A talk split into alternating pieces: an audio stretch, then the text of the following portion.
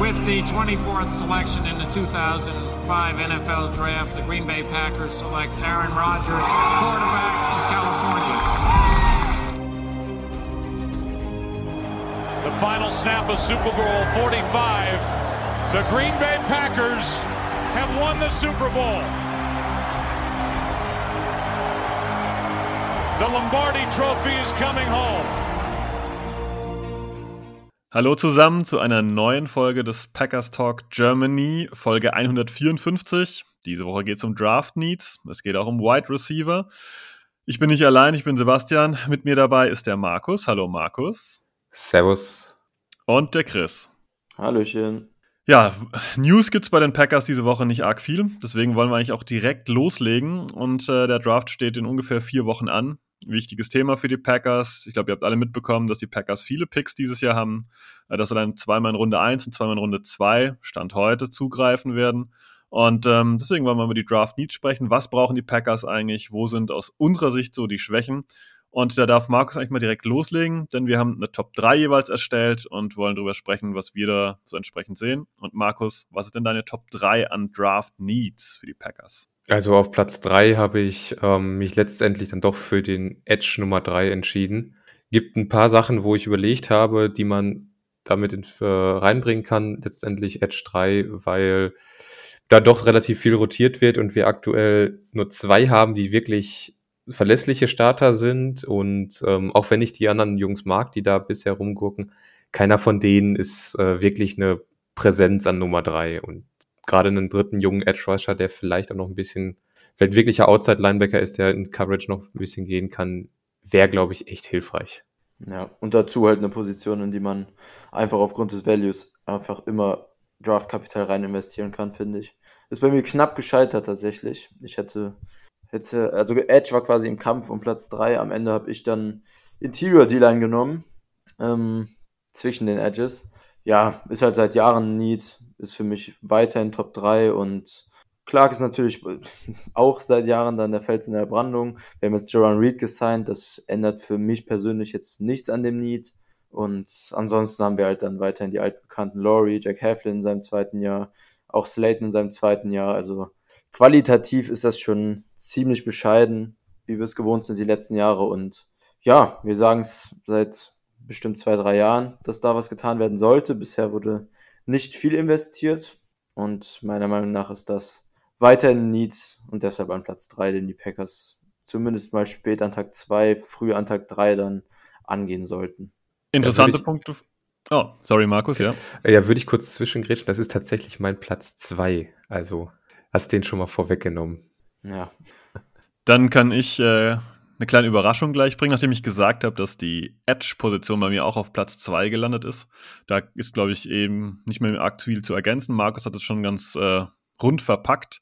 Ja, Platz 3 sind bei mir die Tidans geworden. Ähm, wenn man mich kennt, wahrscheinlich wenig überraschend. Ich bin der Meinung, dass Mercedes Lewis äh, ein guter Tident ist, aber natürlich auf der Zielgerade ist. Robert Tonyan kommt von einer schweren Verletzung zurück. Der Vertrag geht auch nur über ein Jahr, ähm, wenn man dieses entsprechende Void ja jetzt mal rausrechnet. Ja, und dementsprechend muss da was geschehen. Ähm, die Packers haben letztes Jahr aus meiner Sicht dann irgendwann schon gemerkt, dass dieser Receiving Tight in Form von Robert Tonyan nicht mehr da ist. Klar, es gibt die Möglichkeit, dass sie das Scheme ein bisschen anpassen und diese Rolle dann ein bisschen anders besetzen. Durchaus möglich. Aber ich glaube schon, dass wenn man diese klassische These befolgt, dass ein Tight durchaus ein, im ersten Jahr nicht unbedingt groß performt, dass man dann hier auch entsprechend nachlegen muss, wenn dann Mercedes Lewis oder Robert Tonyan oder vielleicht beide nächstes Jahr dann nicht mehr bei den Packers sind, weil eben auch Josiah DeGuara mehr als ja, H-Back, als Fullback eingesetzt wird und als Teil eigentlich nur so eine, ich möchte gar nicht sagen Notlösung ist, aber jetzt nicht die oberste Kategorie ist. Ja, Thailand habe ich auch tatsächlich kurz drüber nachgedacht. Hätte ich ziemlich sicher auch ohne das Resigning von Tonyan mit drin gehabt. Und das, obwohl ich kein großer Fan von Tonyan bin, ist für mich ein ja, durchschnittlicher, wenn überhaupt NFL-Thailand. Und ähm, finde ich gut, dass du da mal was frischen Wind hier reinbringst mit Thailand. Finde ich, find ich auch, wird gar nicht so viel drüber geredet, tatsächlich, diese Offseason. Obwohl ich es auch so sehe, dass das äh, ein Need ist, den man nicht wirklich in den Hintergrund stellen sollte. Fällt ein bisschen hinten ab irgendwie immer. Ja, ich finde das super, dass er mit reingebracht hat, weil ich habe auch nicht dran gedacht, muss ich ganz ehrlich sagen, als ich mir so die Needs durchgegangen bin. Und wenn ich dann mal bei zum Beispiel meine Mock-Drafts gucke, die ich, die ich immer mache, in jedem einzelnen hole ich einen Tight End. Weil es ist mir nicht aufgefallen, dass mir die Needs mit reinzupacken. Dementsprechend finde ich es jetzt geil, dass du es mit reingenommen hast. Ich frage euch mal einfach, wo würdet ihr denn einziehen? Tag 2, Tag 3, Tag 1 wahrscheinlich jetzt mal eher nicht, aber wo würdet ihr da rangehen? Boah, ich glaube, ich Ende Tag 2, Anfang Tag 3. Ich glaube, das ist so wirklich der äh, beste Punkt, wo du in der Klasse jetzt einen Tight End holen kannst. Ich, ähm, ich sehe eine relativ breite Spritze, die aber nicht sehr, nicht sehr klasse ist. Also Trey McBride dürfte so der Beste sein. Wenn du den an Mitte, Ende Runde 2 nimmst, ist das schon okay. Ansonsten der Rest geht ganz klar Runde 3. Da dürften viele gehen und dann die letzten wahrscheinlich so Anfang Runde 4. Ja, ich würde auch auf jeden Fall, ähm, auf jeden Fall Tag 3 sagen und da wahrscheinlich dann so vierte bis fünfte Runde. Da gibt es ein paar Kandidaten, die zumindest dann an dem Spot Value mitbringen, aber insgesamt bin ich echt kein Fan von der Thailand-Klasse. Wie du sagtest, McBride. Von mir aus Ende der zweiten Runde und dann irgendwann, vielleicht in der dritten, aber ansonsten möchte ich tatsächlich echt gar keinen aus der Klasse an Tag 2 und ein paar wenige dann Anfang Tag 3. Also die Klasse ist echt bescheiden in meinen Augen und sollten die Packers dann auch nicht nur aufgrund des Needs zu viel rein investieren, finde ich. Würde ich mich anschließen. Ähm, ich sehe das auch so, dass die Packers Ende Tag 2 frühestens daran gehen sollten. Ich finde, die Klasse ist nicht so schlecht, wie sie gemacht wird manchmal. Die ist äh, in der Mitte relativ breit, aber halt auch nicht in der Spitze, wie Markus gesagt hat, hochklassisch. Aber ich glaube, das soll sonst zu Titans sein, zu denen kommen wir garantiert irgendwann auch nochmal genauer. Ähm, Markus, dein Punkt 2 auf der Liste? Den hat Chris ja gerade schon abgehandelt. Das ist bei mir die D-Line. Genau. Eure, eure Platz 2 und 3 sind, glaube ich, beide durch, ne? Du ja. hattest Tight End und Edge und ähm, Markus hat Edge, Edge und Interior D-Line. Genau. Das heißt, meine zwei würde noch fehlen. Genau. Ah ja, genau. perfekt. Dann Chris, deine da, zwei bitte. Da habe ich sogar noch mal was anderes. Ähm, ein bisschen auch damit wir darüber reden, aber auch weil ich es tatsächlich ein bisschen höher werte und das liegt daran, dass ich Jenkins halt auf Right Tackle für nächste Saison einplane und ich würde es so machen und ich hoffe, dass die Packers ihn auf Right Tackle aufstellen. Ähm, mit Niemann hätten wir dann halt einen guten Swing Tackle. Das heißt, für mich wäre in, in dem Gedankengang quasi der Tackle nicht bedient. Ähm, und deshalb habe ich dann tatsächlich die Interior O-Line genommen auf Platz 2. Da haben wir mit Runyon jetzt, der in seinem zweiten Jahr echt einen Step gemacht hat, einen guten Guard. Und ähm, Myers natürlich dann jetzt am Ende der Saison noch von seiner Verletzung zurückgekommen, war, war eine okay Rookie-Saison. Ähm, Patrick ist natürlich gegangen. Und wenn Jenkins dann auf Tackle rausrutscht, wäre der Right Guard Spot dann tatsächlich sehr, sehr offen und im Moment ähm, wäre es dann tatsächlich auch relativ dünn. Die Packers haben jetzt nicht besonders viele Interior O-Liner im Moment. Das heißt, wenn wir mit Runyon und Myers dann auf Left Guard und Center quasi planen, ähm, dann wäre der Right Guard Spot extrem offen und ja, das ist keine mega wertvolle Position und auch wenn man da keinen Tauschspieler hat, kann die O-Line trotzdem funktionieren und die Offense drumherum natürlich sowieso. Ähm, aber auch bei Myers muss man ja fairerweise sagen, dass das ähm, noch absolut offen ist, wie er jetzt an der NFL spielt. Das war jetzt, wie gesagt, eine ordentliche Rookie-Saison, aber mehr eben auch nicht.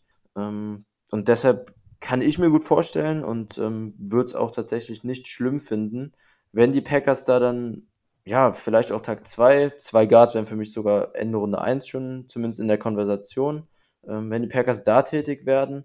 Was mir dann wichtig wäre, ist, dass es ein Interior O-Liner ist, der, der ähm, vielseitig ist. Also zumindest alle drei Positionen in der Interior O-Line spielen kann und eventuell durch sein Skillset und durch, durch ähm, ja, Length, wie man immer sagt, auch eventuell sogar auf Tackle spielen kann, aushelfen kann. Ähm, das schraubt den, den Value von O-Linern in meinen Augen immer noch was hoch, wenn die vielseitig sind. Und äh, ja, deshalb tatsächlich Interior O-Line auf Platz 2 bei mir.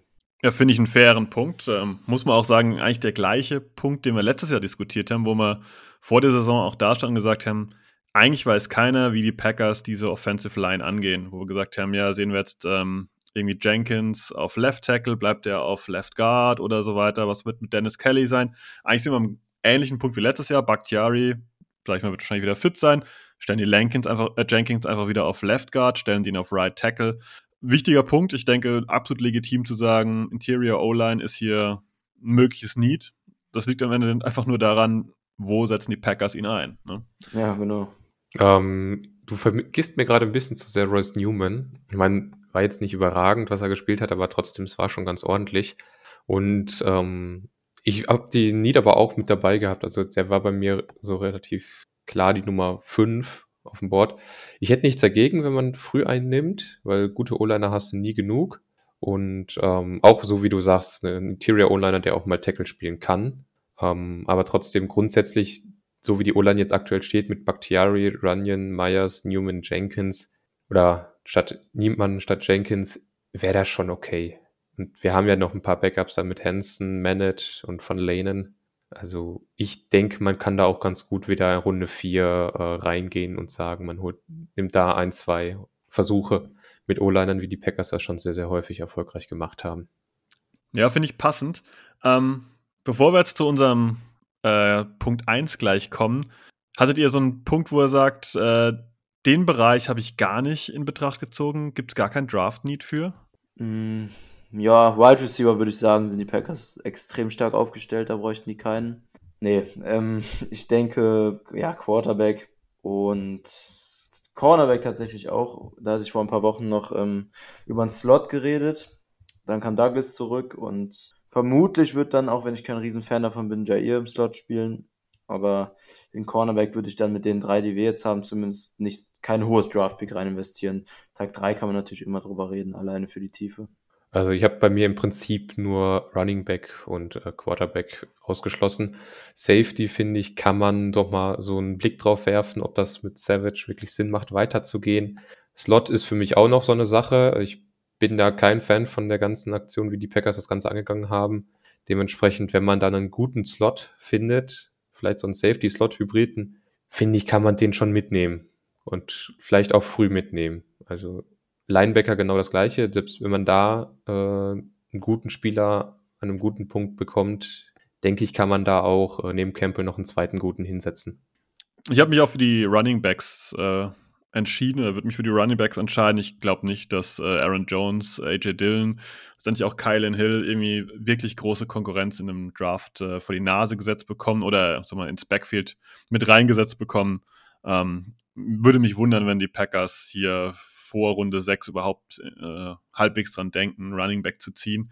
Cornerback finde ich interessant, Chris, was du gesagt hast. Da kann ich mir durchaus vorstellen, dass was kommt, einfach weil uns auch ein bisschen Tiefe fehlt. Ähm, aber ich gebe dir durchaus recht in dem Punkt, dass du sagst, dass man sagen kann, ja, vor Runde 3, äh, vor Tag 3, nicht Runde 3, vor Tag 3 ist es doch eher unwahrscheinlich, ähm, dass man Outside Corner zieht und Slot, wie Markus schon richtig gesagt hat, so eine Slot-Hybrid-Waffe, Safety, Cornerback äh, Hybrid, ja, durchaus möglich. Ähm, ja, kommt ein bisschen wieder auf die Philosophie drauf an, was die Packers da dann letztendlich priorisieren. So, Markus, jetzt darfst du aber wieder ran. Ähm, deine Nummer eins, vielleicht die Nummer eins für uns alle? Ich schätze mal, oder? Also ich habe Wide Receiver auf eins und zwar da ganz besonders Outside Wide Receiver. Also irgendjemand, der wirklich die Nummer eins Anspielstation ist, in der Nummer zwei Anspielstation ist in der Offensive. Spieler, die das Feld vertikal lang machen, die ähm, den Ball bewegen können. Wir brauchen wirklich äh, jetzt durch den Abgangs von, Abgang von Adams mindestens zwei Paar Schultern, auf die wir das, die ganze Last verteilen können. Und da müssen die Packers dann im Draft definitiv aktiv werden. Ja, denke ich, war, war von Anfang an klar, dass wir da alle drei, also vielleicht Sebastian nicht, aber dass wir da Right Receiver auf eins haben. Ähm, ja, kann ich mich nur anschließen. Ich habe auch drüber nachgedacht, welchen Spielertyp, ähm, wir reden ja dann gleich noch über die Draft Class, welchen Spielertyp ich da besonders hervorhebe, aber im Prinzip können wir ja tatsächlich Speedsters gebrauchen, wir können ähm, Contested Catch Wide Receiver, physischere Wide Receiver gebrauchen, Yards after Catch Wide Receiver, also bis auf den Slot Wide Receiver fehlt ja tatsächlich alles andere. Also tatsächlich braucht man es auch gar nicht so auf den Typ runterbrechen. Die Packers brauchen einfach Wide Receiver. Ich habe da natürlich nichts Neues hinzuzufügen, habt alles gesagt. Wide Receiver ist natürlich auch der Need Nummer eins bei mir. Ähm, ja, mehr gibt es dazu eigentlich gar nicht mehr zu sagen. Ich glaube, wir können loslegen ähm, mit unseren ja, kleinen Scouting Reports der Wide Receiver. Wir haben uns ein paar rausgepickt, ähm, werden uns so einen groben Überblick über die Hauptfiguren, sag ich mal, im Draft geben und am Ende nennen wir noch ein paar Namen, die vielleicht in speziellen Rollen, vielleicht auch für Special Team relevant für die Packers sein könnten. Äh, und beginnen wird Markus, der wird uns Drake London ein bisschen näher bringen. Genau, Drake London von USC, 6 Fuß 4 groß, beim Combine gemessen mit 219 Pfund, ähm, Armlänge von 33 Inch und 9 3 Achtel, 3 Achtel Hände, also es sind durchaus solide Werte für einen Wide Receiver, ist athletisch definitiv äh, in der Kategorie, wo die Packers sagen, Da kann man mit arbeiten. Jetzt nicht über krass athletisch, aber vollkommen ausreichend. Ist ein vertikaler Receiver, der wirklich, wirklich eine Nummer eins sein kann, der außen alles abdeckt, was man irgendwie von ihm will. Ist groß, kann sich gegen Cornerbacks gut durchsetzen, ist gerade in Contested Catch Situationen hat er wirklich, wirklich äh, gezeigt, dass er das kann. Ähm, er ist nicht der Beste in der Separation. Also er wird jetzt wahrscheinlich keiner sein, der jedes Mal den Cornerback da auf den Hintern setzt beim, bei den Routen, aber er ist jemand, der sämtliche Routen, die man am Anfang von ihm verlangen wird, laufen kann. Und ähm, gerade wenn man so in die 50-50-Ball-Situation rein, Situation reingeht, dann ist er da auch echt gut unterwegs, springt hoch, ähm, kann die Bälle dann auch gut verfolgen mit den Augen und dann eben auch reinziehen. Also von daher wirklich, wirkliche Präsenz, die man da sich ins Team holen würde. Ja, gehe schon mit. Ist tatsächlich auch mein Wide Receiver 1 in der Draft Class. Ähm, das Einzige, was man halt bemängeln kann, ist, ist was du gesagt hast, so Top-Athletik fehlt und einfach auch, weil er aufgrund der Größe und, und seines Gewichts limitiert ist, ist er halt nicht mega agil und nicht mega shifty. Ähm, aber selbst jetzt auf der Catch, finde ich, durch seine Physis ist er da immer noch gut. Und ähm, wie du sagst, als, als Contested Catcher und auch tatsächlich als Route, äh, Route Runner durch seine Physis ähm, finde ich, dass er ein extrem starkes Prospect ist. Wo seht ihr London so von der Grade? Also ich habe ihn ähm, als guten Starter ähm, einsortiert. Ich denke, der wird so vielleicht Anfang 20er, denke ich, könnte er vom Bord gehen. Ja, ich habe auch mittlere erste Runde bei ihm. Ja, in die Ecke würde ich ihn grundsätzlich auch stecken. Ähm, ich habe noch ein bisschen Probleme manchmal mit seinen, ich nenne es immer Zipperlein. Der hat öfter mal hier, zwickt es mal, da ist ein kleines Problemchen. Also der ist, wie ihr schon gesagt habt, so die, die Athletik ist sich der größte Minuspunkt wenn man ihn vielleicht mit einem NFL-Spieler vergleichen würde, und ich finde Vergleiche immer schwierig, aber man kann da schon Richtung Mike Evans schauen. Das ist jemand, der kein Top-Speed im Prinzip hat, aber halt dann die Leute einfach an sich abprallen lässt, der, wenn er am Ball ist, dann halt einfach diese körperliche Dominanz hat, ohne dass er jetzt hier der absolute Überfreak in athletischer Hinsicht ist. Ja. Ich würde auch sagen, wenn der, wenn Drake London, wenn die Packers hier an 22 und sowas rankämen würden, wow, wäre schon eine ziemlich schicke Sache. Definitiv. Ja, Chris, dann bist du jetzt dran mit, äh, glaube ich, einem ganz anderen Typ, Jameson Williams.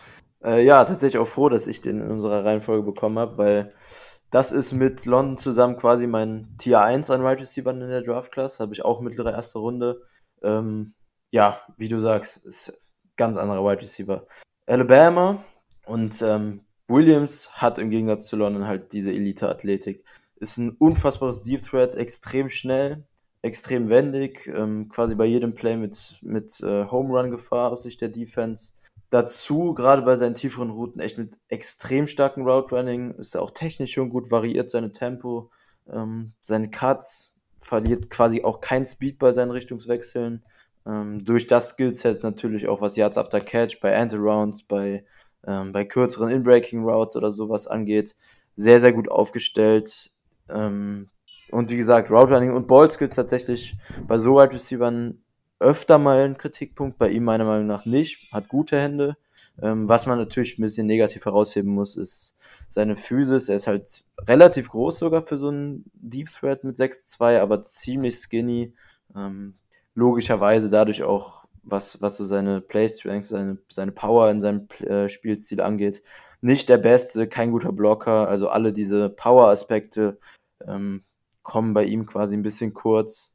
Ähm, tatsächlich noch ein Punkt, der so ein bisschen seine Rolle in der NFL in Frage stellt, ist sein Release für mich, weil er sehr, sehr viel im Slot gespielt hat und, und halt freie Releases hatte, wenig Press Coverage gesehen hat und wahrscheinlich der größte Punkt, der zu bedenken anregt, ist halt, dass er sich das Kreuzband im Championship Game der letzten College-Saison gerissen hat. Sprich, erst Februar, Anfang Februar müsste das, oder was, Ende Januar ich weiß es gar nicht genau, um den Dreh auf jeden Fall dieses Jahres dann gerissen. Wird dann wohl den Großteil des Sommers definitiv noch ausfallen und dann auch in die Saison rein. Mal gucken, wie viel dann genau. Aber das ist natürlich ein, ein Punkt, der zu bedenken gibt, gerade auch bei seinem Spielstil, finde ich. Ist aber für mich alleine, was das Tape angeht, wenn man das rausrechnet, ein Elite Deep Threat mit Upside dann auch noch gerade für Yards after Catch und auch ähm, Route so in diesem Intermediate-Bereich. Wie schätzt ihr das ein mit dieser Verletzung? Ist das relevant für die Packers? Werden die da sagen, naja, komm, wir gehen einfach mhm. nur auf die Qualität, auf den Skill oder hat es dann doch vielleicht gerade für so ein All-In-Team wie die Packers dieses Jahr einen Einfluss. Ja, da, da hatten wir auch schon öfter mal im Discord, glaube ich, drüber geredet. Ich denke, also, ich, was heißt, ich denke, es wäre logisch, wenn die Packers das mit einbeziehen würden, ähm, diese Verletzung. Da gibt es ja noch andere Spieler, bei denen das so der Fall ist in dieser Draft-Class jetzt. Weil es halt jetzt ein Jahr ist, in dem man dann nochmal all-in geht und wenn ein Spieler dann eben die halbe Saison fehlt, nimmt man sich halt quasi eine Chance, die man mit einem anderen First-Runner hätte, der sofort die ganze Saison Impact haben könnte. Also es kann ein Faktor sein, aber natürlich draftet man Spieler auch nicht nur für eine Saison, selbst wenn man all-in ist. Und deshalb ähm, bin ich gespannt tatsächlich, wie, wir werden es wahrscheinlich so richtig nie erfahren, aber ich finde es spannend, wie stark die Packers das dann jetzt letztendlich in dieser Draft-Class gewichten.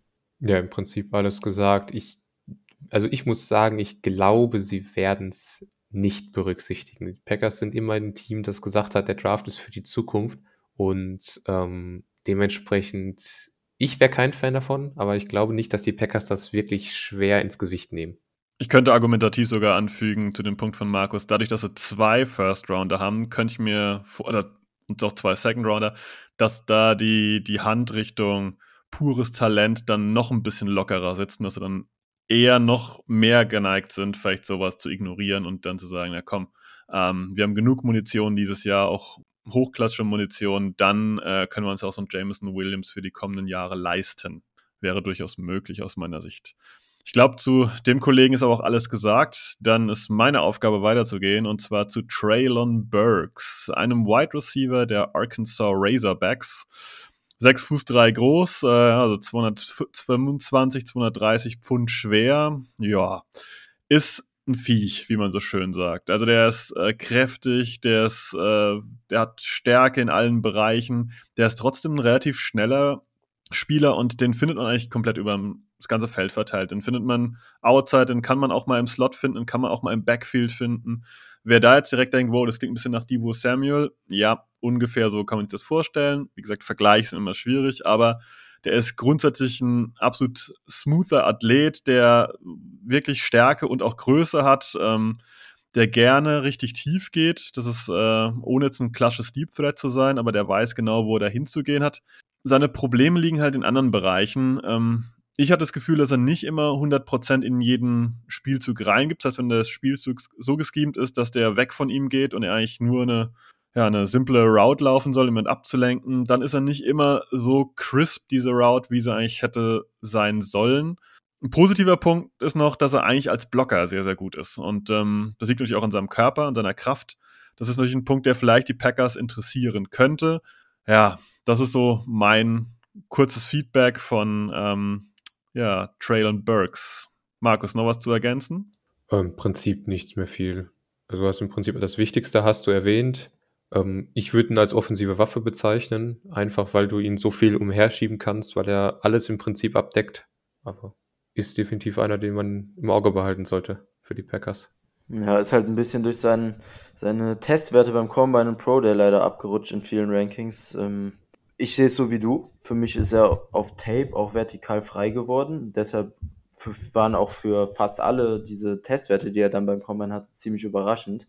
Ähm, hat er echt durch die Bank weg enttäuscht. Ja, und so ein bisschen ähm, drückt ihn das dann schon irgendwie runter, weil er ist halt darauf angewiesen, als, als Yards after Catch Receiver und vertikaler Receiver, der er halt im Moment noch ist aufgrund seiner ähm, Limitierung als Route Runner. Und ja, so ein bisschen Bedenken sollte das geben, aber ich finde, zu weit abrutschen sollte er trotzdem nicht dadurch, weil diese Physis, was halt quasi seine Prime-Fähigkeit so als Wide Receiver ist, behält er und ähm, ja, auch die Aggressivität am Catchpoint, seine Contested Catch-Fähigkeiten.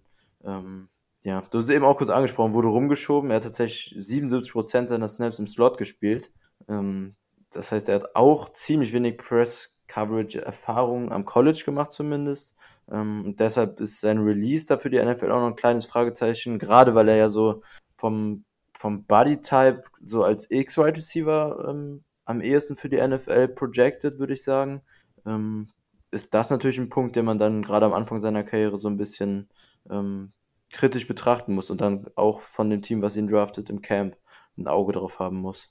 Ja, sicherlich ein Punkt, den man äh, betrachten muss, weil mein Gefühl sagt immer, dass der eigentlich schnell ist, aber er braucht relativ lange, um diese Geschwindigkeit aufzunehmen. Ich glaube, das ist auch so ein Punkt gewesen, was halt für die Combine ähm, jetzt kein Vorteil ist, wenn du einfach ein bisschen brauchst, um in die Gänge zu kommen. Ist für die NFL auch nicht so ein Knaller. Ähm, ja, ich denke auch, dass der trotzdem in Runde 1 gehen wird oder ganz früh in Runde ja. 2. Ist natürlich ein Spot, wo die Packers halt sitzen mit äh, Pick 22 bzw. 28 eher. Also durchaus sehe ich in der Range. Ich glaube auch, dass Kyle Shannon, äh, Kyle Shannon, blau, ähm, dass Matt LaFleur im Zuge dieser ganzen Kyle Shanahan-Sache durchaus an so jemand Interesse hätte. Aber man muss auf der anderen Seite auch sehen, dass dieser Shanahan-Tree mittlerweile durch die NFL schon etwas verbreiteter ist und da garantiert auch andere Leute an so einem Spielertyp ja, ihr, ihre Hand gerne anlegen würden. Oder seht ihr es auch so? Absolut. Also wir sehen es ja immer mehr, dass äh, diese Hybridspieler wirklich, wirklich Erfolg haben in der NFL und ähm, dementsprechend gucken natürlich auch die Offensiven auf solche Leute wie im Traylon Burks, wie in Debut Samuel und ähm, die werden dadurch natürlich auch beliebter und jeder wird sich dann denken, okay, wir sehen, was die damit machen, warum können wir das nicht auch machen? Es ist ja eine weitere Dimension, die man der Offensive hinzufügt. Wenn wir bei der weiteren Dimension sind, können wir eigentlich zum nächsten Wide Receiver gehen, denn der schwebt bei dir, Markus, ja in einer ganz besonderen Dimension. Ja. Während er bei, ja, ist ja, ist ja legitim, ähm, ja. während er bei vielen anderen auch ganz gut gerankt ist, aber sicherlich nicht so prominent wie bei dir. Erzähl mal uns mehr von Christian Watson. Genau, North Dakota State ist auch 6 Fuß 4 groß, hat ein bisschen kürzere Arme als Drake London mit 32, ja, oder? 32,5 Inch Arm, hat aber 10 ein Achtel Hände, also ein körperliches absolutes Vieh, ist 208 Pfund schwer und athletisch komplett in einer anderen Dimension unterwegs. Also wir reden hier athletisch über die zweitbesten Werte, die jemals bei einem Wide Receiver gemessen wurden. Also all time von allen Spielern im Draft. Und ähm, das in Verbindung mit dem Körper alleine ist schon ein Riesenpotenzial. Jetzt kommt dazu, dass der Junge sich auch noch nicht nur vertikal extrem schnell bewegt, sondern auch noch verdammt, verdammt schnell mit den Füßen ist und dadurch auch mal den einen oder anderen Cornerback einfach stehen lassen kann. Es ist absolut abartig, was er da beim Senior Bowl abgezogen hat mit einigen Cornerbacks. Dann fängt der auch noch fast alles, was in seine Richtung fliegt. Also hat ab und zu einige Drops drin, das muss man dann schon sagen. Ansonsten, der kann jede Route laufen, die du ihm äh, auf, äh, auferlegst, einfach weil er so verdammt schnell mit seinen Füßen unterwegs ist.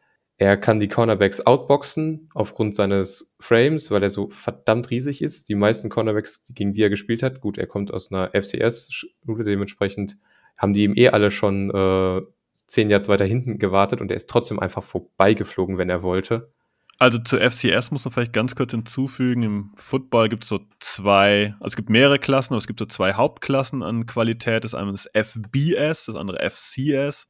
Und FBS ist so die stärkere College-Liga, sag ich mal ganz simpel ausgedrückt. Nur, dass die Leute wissen, was FCS und FBS ist. Alles. Ja, vielen Dank, Sebastian, dafür. Und ansonsten, der Typ ist, ich sag mal, Mike Evans in athletischer.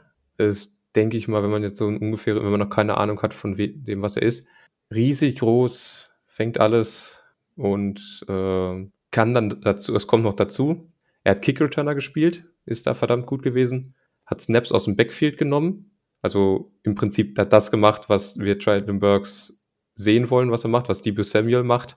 Im Prinzip gibt's nichts, was der nicht gemacht hat. Ist, ähm, sein Vater hat auch schon in der NFL gespielt als Safety. Dementsprechend dürfte er auch nicht ganz doof sein, was, äh, den Spiel, was die Spielintelligenz angeht spielt jedes Mal 100 Prozent, also absoluter Top-Receiver. Hm. Ja, im Prinzip hast du mit vielen Punkten recht. Er ist, er ist viel zu schnell und viel zu agil dafür, dass er so groß ist. Ähm, man muss halt fairerweise dazu sagen, dass das Competition Level, wie du gesagt hast, halt wirklich niedriger ist als bei den meisten anderen Top Right Receiver Prospects und diese Athletik halt deutlich mehr zum, zum Vorschein kommt eben bei ihm dadurch.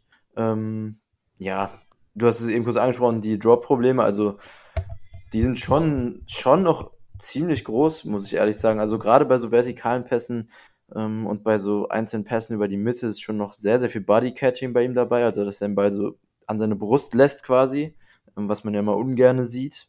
Also ist ein Punkt, den, den ich nicht besonders hochwerte tatsächlich, weil ich den für leicht verbesserbar und auch ähm, als ziemlich unkonstant sehe, also dass er sich relativ schnell von Saison zu Saison verändert, aber Das ist ein Punkt. Und ähm, ja, du hast eben gesagt, Route Running kann ja alles laufen.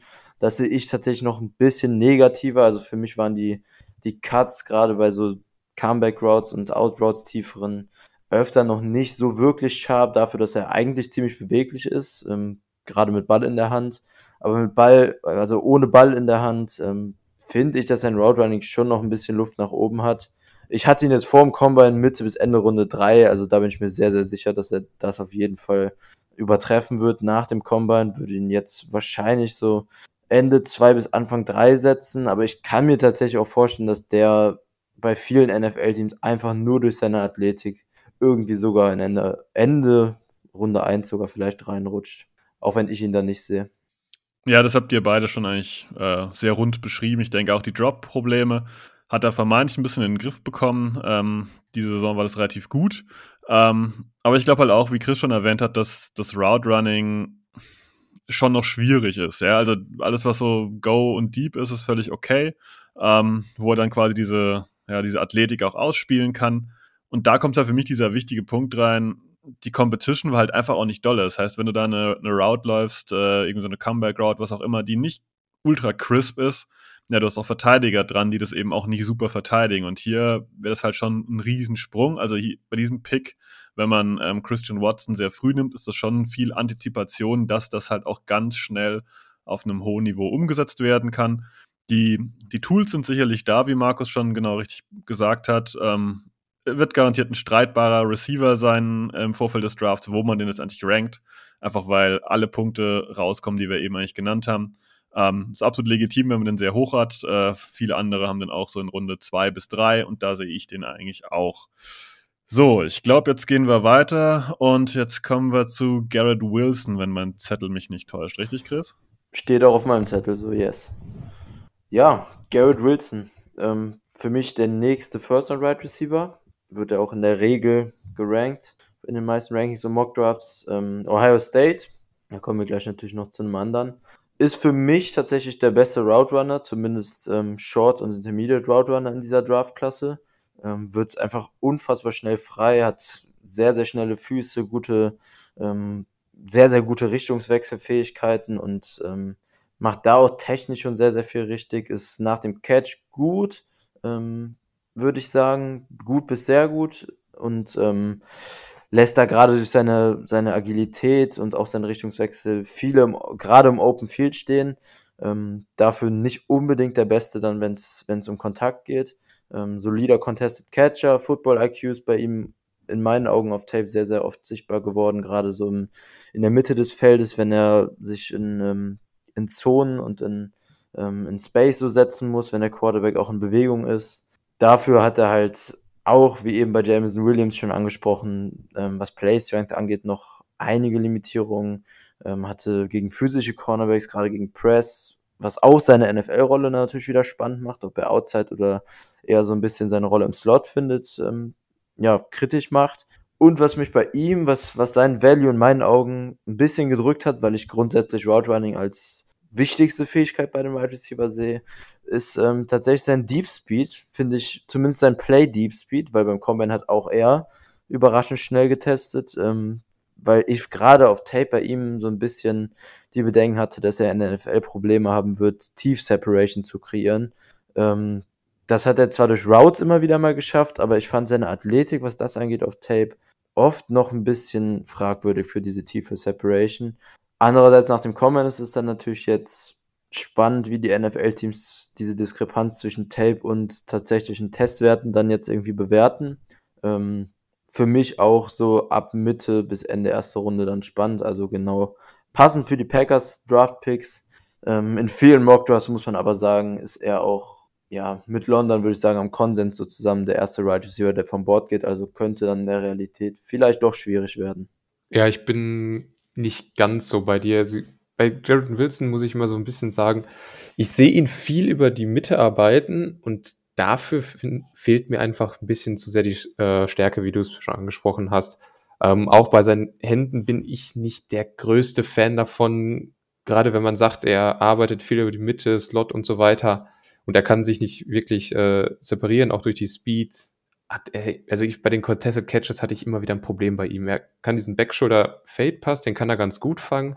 Aber ansonsten, wenn dann Cornerback dran ist, fand ich, hat er immer wieder Probleme gehabt, ähm, den Ball dann wirklich festzuhalten. Ja, da kann ich einfach nur zustimmen der Kritik von Markus. Also ich sehe ihn auch nicht als besten Route Runner der Klasse an. Ähm, ich finde letztendlich, was Wilson so anbietet, ist so das, das rundeste Paket von allen Receivern, ähm, ohne dass er jetzt irgendwie eine Ultra-Stärke hat. Ähm, das soll jetzt gar keine Kritik sein, das ist ja eigentlich auch eine, eine Qualität, die, die hoch zu bewerten ist, wenn du ein Receiver hast, der ganz viele Sachen ähm, ja, im reinen Receiver-Bereich jetzt, also wir lassen jetzt mal diese ja, Hybrid-Running-Back-Rolle raus, der das dann entsprechen kann. Ich bin mir sicher, dass der eigentlich Mitte Runde 1 dann so Platz 20 rum spätestens über den Tisch geht. Denkt ihr es auch? Ich glaube, der, glaub, der geht später. Also ich glaube fast bei dem, der ist der in Runde 2 gehen wird erst. Ich finde es aber auch spannend, gerade jetzt bei der Wide Receiver Klasse. Ähm, selbst bei den, bei den potenziellen First Round Prospects kann man sich echt gar nicht sicher sein, weil alle irgendwie Schwächen mitbringen, wo man sagen könnte, dass die NFL-Teams die doch höher werten als die Medien vielleicht. Bei Wilson mhm. eben, eben auch diese Physis und ja, keine Ahnung. Vielleicht rutscht er sogar aus Runde 1 raus, deshalb, ich weiß es nicht. Ich kann es mir nicht vorstellen, aber irgendwie ist dieses Jahr sehr, sehr viel möglich, was die Top Prospects angeht.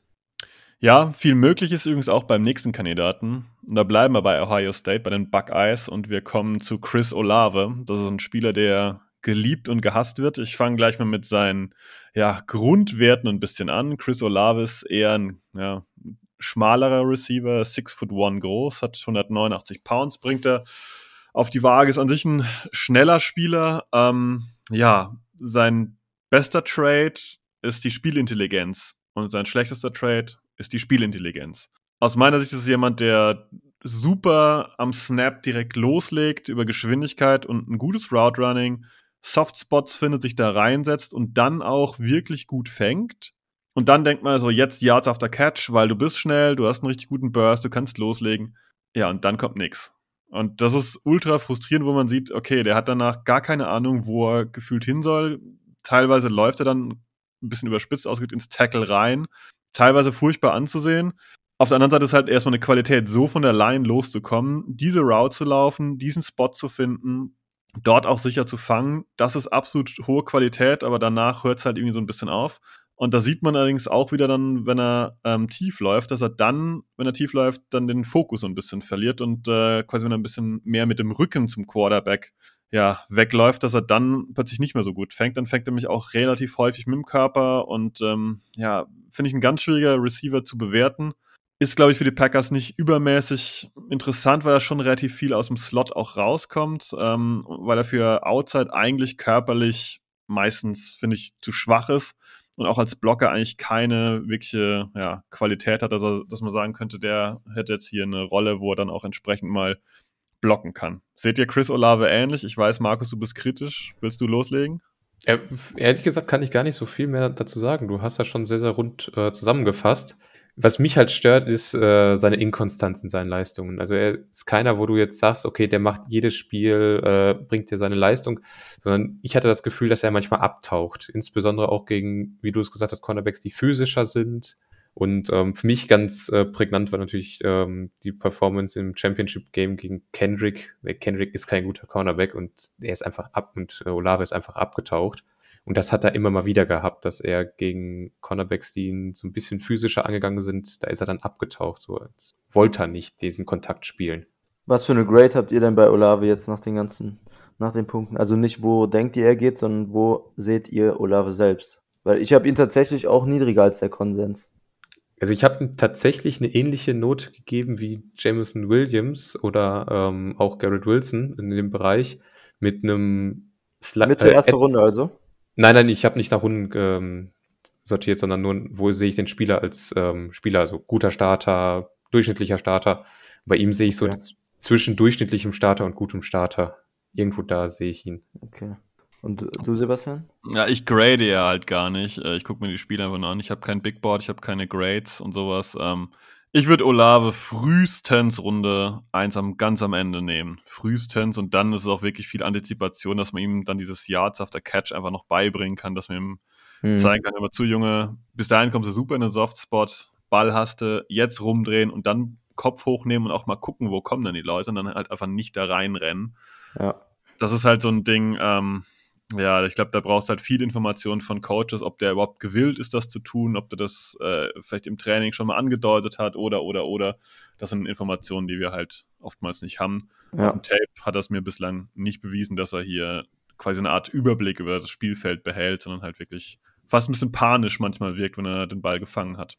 Ja, weil ich habe Olave nämlich auch tatsächlich erst Mitte zweite Runde vom Grade. Ich, also irgendwie hat er mich nicht so richtig abgeholt. Ich, äh, für mich ist das ein man sagt es immer so schön, well-rounded Right Receiver. Also ist, ist äh, solide in fast allen Bereichen, aber mir hat einfach dieser sehr gute oder Elite-Trade bei ihm komplett gefehlt, wo er sich quasi darauf verlassen kann. Und für die erste Runde war mir das dann insgesamt ohne klare, also richtig klare Stärke, war mir das zu wenig. Ich vermutlich würde dann Runde 1 gehen. Ähm, sind auch die meisten, wie gesagt, höher bei ihm als Mitte zweite Runde. Aber ja, für Runde 1 ähm, hat mir das auf Tape tatsächlich nicht gereicht. Auch wenn man bei, auch bei Olave sagen muss, dass er ähm, beim Combine dann besser getestet hat, als die meisten das so erwartet haben, wie Garrett Wilson auch. Ja, ich denke, das ist auch fair, dass wir das hier ein bisschen ins Licht rücken, dass wir drei, glaube ich, allesamt bei Olave eher zu den kritischen Leuten gehören. Es gibt auch Leute, die einfach ja. dieses Route Running, dieses Finden dieser, dieser Spots in der Mitte des Feldes und das, den, die sicheren Hände in dem Bereich sehr, sehr hoch schätzen. Ähm, ja, ist, glaube ich, fair. Wie gesagt, wir haben das schon oft erwähnt, dass die Receiver dieses Jahr so 5, 6, 7 gibt es da, die gerne in einen Pool reingeworfen werden. Und ähm, ja, da hat jeder, glaube ich, so seinen eigenen Favoriten. Und bei uns drei ist es, glaube ich, jeweils Olave nicht. So, jetzt muss ich gucken, weil unsere Liste hier hat sich irgendwie geleert. Ich glaube, als nächstes ist dann Markus dran. George Pickens, richtig? Korrekt, ja. George Pickens, äh, lass mich kurz aufmachen. Von Georgia, also auch wieder von einer sehr, sehr großen College. Ähm, auch wieder ein relativ großer Wide Receiver mit 6 Fuß 3. Hat auch 32, 3 Achtel Arme. Hände sind relativ klein mit 8, 3 Viertel für einen Wide Receiver. Mit unter 200 Pfund auch eher bei den leichteren unterwegs. Ist ein Wide Receiver, der äh, auf jeden Fall außen spielen sollte, meiner Meinung nach. Ist kein wirklich guter Blocker, ist aber vom athletischen Standpunkt her vollkommen ausreichend, ist nicht explosiv, aber schon schnell, finde ich. Das ist jetzt keiner, den du, der auf den ersten drei Metern sofort an allen vorbeiläuft, sondern braucht so seine Zeit. Auch da in den Routen, die läuft da wirklich solide. Da gibt's wenig zu meckern. Hat auch äh, grundsätzlich alles schon irgendwie mal gelaufen. Fängt die Bälle echt super. Also es hat wirklich Spaß gemacht äh, zu sehen, wie er da die einfach die Bälle aus der Luft pflückt, wirklich. Kann auch ein bisschen Yards after Catch machen wenn er halt auf seinen Speed kommt, also er muss den Ball fangen, schaut und braucht dann, also wenn direkt einer an ihm dran ist, kommt er nicht mehr von dem weg. Dafür ist er dann zu langsam, aber hat einen relativ guten Überblick auf dem Feld, ähm, weiß auch wirklich, äh, wo er hin muss, aber ist jetzt aber auch nicht der Schlaueste, sag ich mal. Also hat schon noch äh, ein und zwei Momente, wo man einfach sagt, äh, ja, gehst du nicht drei, drei Meter weiter nach rechts, dann wärst du offen gewesen, so nach dem Motto da kann er, denke ich, noch was dazu lernen. Und was man noch sagen muss, sein Release, ähm, hm, ich glaube, da muss er auch noch mal ein bisschen was lernen. Wie seht ihr den Jungen? Ja, im Großen und Ganzen stimme ich dir zu. Ähm, er, hat, er ist halt wirklich, was Catch Radius und sowas angeht, auf absolutem Top-Niveau, hatte mehrere Zirkus-Catches immer, äh, immer wieder in seinen Tapes drinne. Und eben dafür, dass er so groß ist, auch Yards after Catch mäßig ziemlich shifty und, und agil mit Ball in der Hand. Ähm, aber es gibt halt gerade so Off-Field-Sachen. Ähm, er gilt zum Beispiel nicht so als die disziplinierteste, ähm, hatte ein paar Off-Field-Issues immer wieder am College. Und ähm, ich weiß nicht, ob ich es gerade nicht gehört habe, aber hast du schon was zu den Kreuzbandriss hast du auch noch gar nicht angesprochen, ne?